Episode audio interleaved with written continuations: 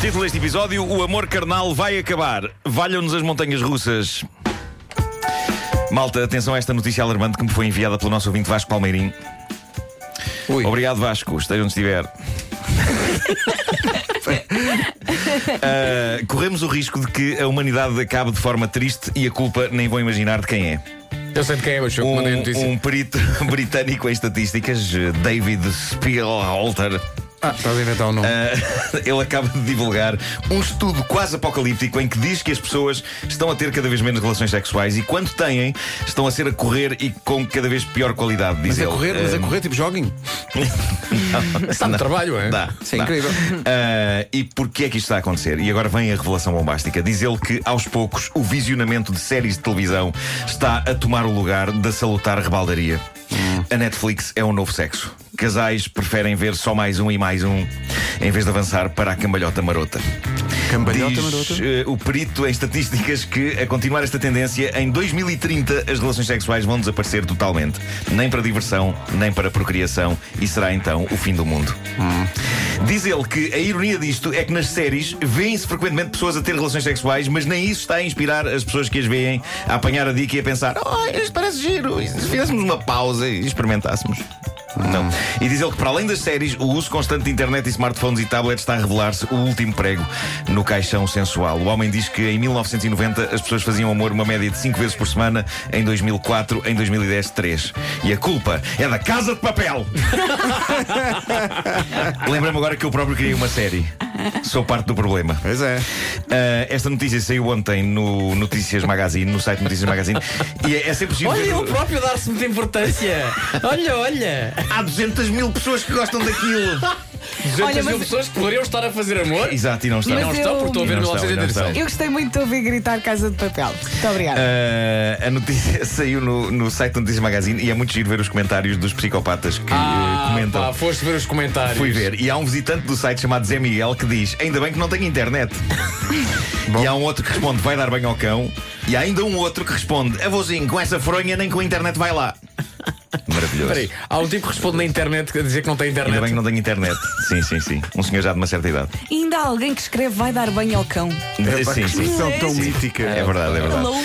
Bom, eh, é sempre giro ler desabafos de pessoas a quem aconteceram coisas inacreditavelmente embaraçosas e eu descobri o emocionante relato de um anónimo, um senhor americano que partilhou no Reddit uma coisa que lhe aconteceu há seis anos e que ele esteve precisamente seis anos a decidir se haveria de partilhar com o mundo ou não e finalmente decidiu e é maravilhoso. A história começa bem, ele tinha começado naquele momento a namorar com uma miúda com quem tinha muita coisa em comum, nomeadamente uma paixão tremenda por montanhas russas.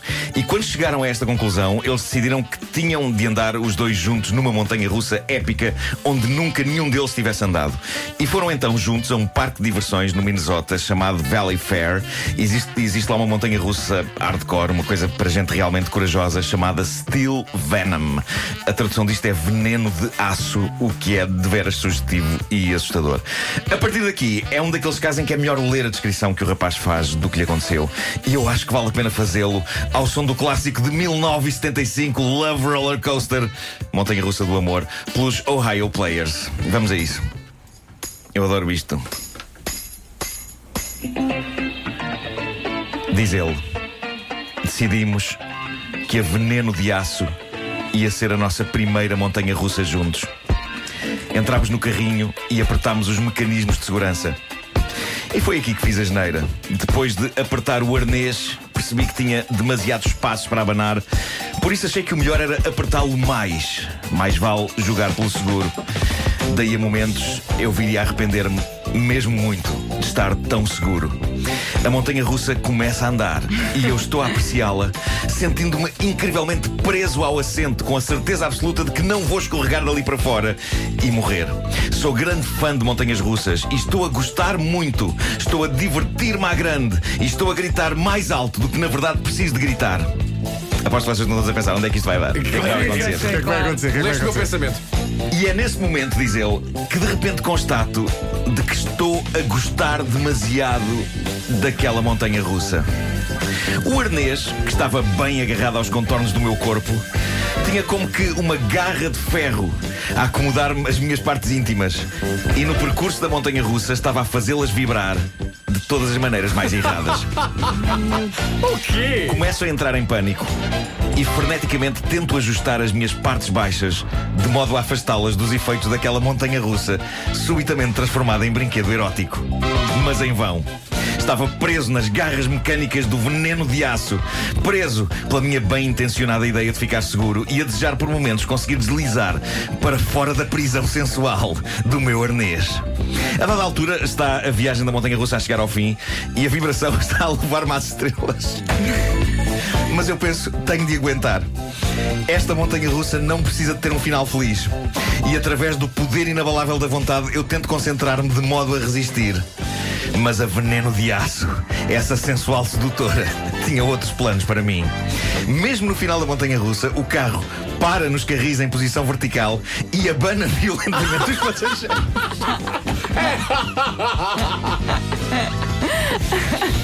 É normalmente uma parte divertida da viagem, diz ele. Creio que a ideia de quem inventou isto é fingir por momentos que a montanha russa se vai partir.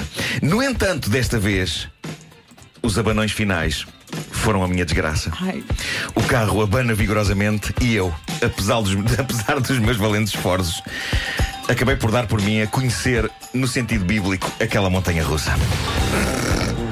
Saímos da montanha russa e eu digo à minha recém-namorada que tenho de ir à casa de banho. Vou, avalio os estragos e é uma desgraça. Telefono para o meu pai pedindo conselhos. Ele diz-me: Filho, essa é a história mais hilariante que já ouvi. Eu acho que se for sincero e contares à rapariga, ela também vai achar isso. Então saio da casa de banho e, e conto a verdade à minha namorada e ela ri e ri e ri. Eu digo-lhe que se ela quer ficar mais um bocadinho na feira, será preciso ir à única loja de roupa que existe naquela feira. E eu digo-lhe que espero fechado na casa de banho enquanto ela me vai comprar umas calças. E eu digo-lhe: "Epá, escolhe à tua vontade. E ela volta com umas calças tipo fato de treino, com as palavras Wild Thing em purpurinas cor-de-rosa impressas no rabo. Aceito, resignado, e passei o resto do dia com aquele vestido. É pá, muito bem. Epá, isto acabou por ser romântico, não é? Acabou por ser romântico. Passou-se há seis anos. Eu espero que eles ainda estejam juntos, porque isto é das melhores histórias de início de relação de sempre. E que não se diga que as pessoas estão a fazer menos amor. Aqui está o caso de um homem que, em vez de estar a ver séries, fê-lo com uma montanha russa. Para todo o sempre fica a mensagem da, da montanha russa. Quando o jovem estava a ir embora e a montanha disse: Liga-me. Exato. Olha, muito rapidamente só dizer que 17 de maio, no Altice Arena, espetáculo solidário para a Associação Novo Futuro. Fui, fui ontem uma das casas da Associação Novo Futuro e é um trabalho incrível que eles fazem a albergar eh, eh, jovens que vêm de famílias eh, problemáticas. Problemáticas, conhe- conheci lá um, um miúdo que tem a ideia. Eh, Fixa e muito decidido de que quer ir para as Nações Unidas eh, trabalhar, é incrível. E ele é de facto um diplomata, aquele rapaz. Tem que idade? tenho para aí 18 anos. Eh, neste espetáculo, que- baseado na banda sonora da, da minha série, 1986, com a qual eu estou a afastar pessoas do amor, ahm, eh, vai estar o Miguel Araújo, o David Fonseca, a Ana Bacalhau, a Catarina Salinas, a Márcia, o Samuel Lúria, o Tatanka, a Helena D'Água e João Só, que é o grande mentor de toda esta banda sonora. Portanto, adquiram os vossos bilhetes.